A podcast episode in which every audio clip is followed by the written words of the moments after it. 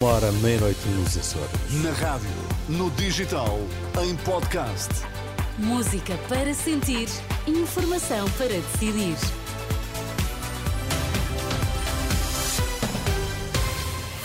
Notícias na Renascença destaques a esta hora. Boa noite. Passagem de testemunho de Costa a Pedro Nuno Santos, esta noite no Congresso do PS. Líder par parlamentar do Partido Socialista diz que Marcelo Rebelo de Sousa derrubou a maioria absoluta.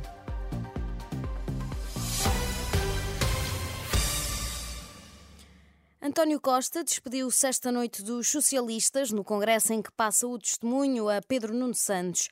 Num balanço de oito anos de governo, garantiu que só o PS pode fazer melhor que o PS e deixou um recado ao Presidente da República, sublinhando que pode ter sido derrubado, mas não foi derrotado. Podem ter derrubado o nosso governo, mas não derrubaram o Partido Socialista. O Partido Socialista está aqui. O Partido Socialista está aqui forte. O Partido Socialista está aqui vivo. O Partido Socialista está aqui rejuvenescido. António Costa diz que Pedro Nuno Santos está pronto para vencer as eleições de março e que vai acabar por ser o primeiro chefe de um governo nascido depois do 25 de abril.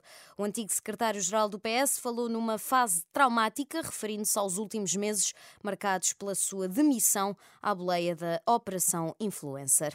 O líder parlamentar do Partido Socialista afirma que Marcelo Rebelo de Sousa derrubou a maioria absoluta. Durante o programa São Bento à Sexta da Renascença, Eurico Brilhante Dias concorda com o discurso de António Costa. A dissolução do Presidente da República acabou com uma solução política estável e operacional.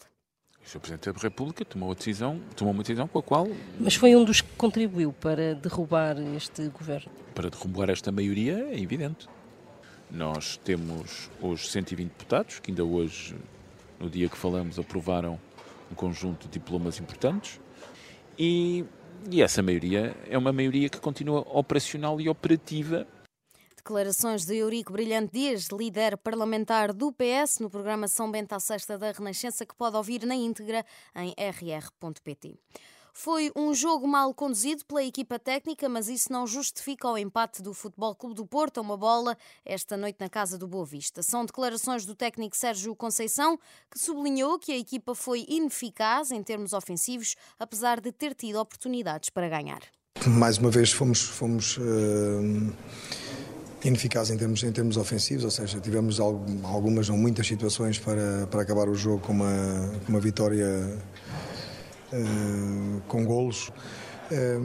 Eu acho que há que reconhecer que o Boa Vista organizou-se bem defensivamente, foi muito agressivo.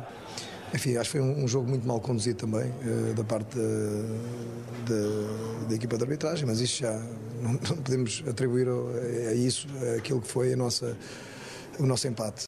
Noutra partida também desta noite, o Sporting goleou o Estoril em Alvalade por 5-1. O segredo foi a humildade de respeitar um adversário complicado e eficácia a marcar. Quem o diz, no final, foi o técnico Ruben Amorim. Nós sentimos capazes de ganhar qualquer jogo, não é avisa ninguém, é simplesmente fazer o nosso trabalho um, e, e, sermos humildes e trabalharmos muito e respeitarmos todos os adversários. E eu acho que foi isso que fizemos contra uma equipa que vinha de uma sequência muito boa e nós fomos uh, pragmáticos, digamos assim. Com esta vitória, os Leões terminam a jornada isolados no topo do campeonato. O ator Christian Oliver, conhecido pelos seus papéis em vários filmes, morreu com as duas filhas na queda de um avião, particular nas Caraíbas, revelaram as autoridades locais esta noite.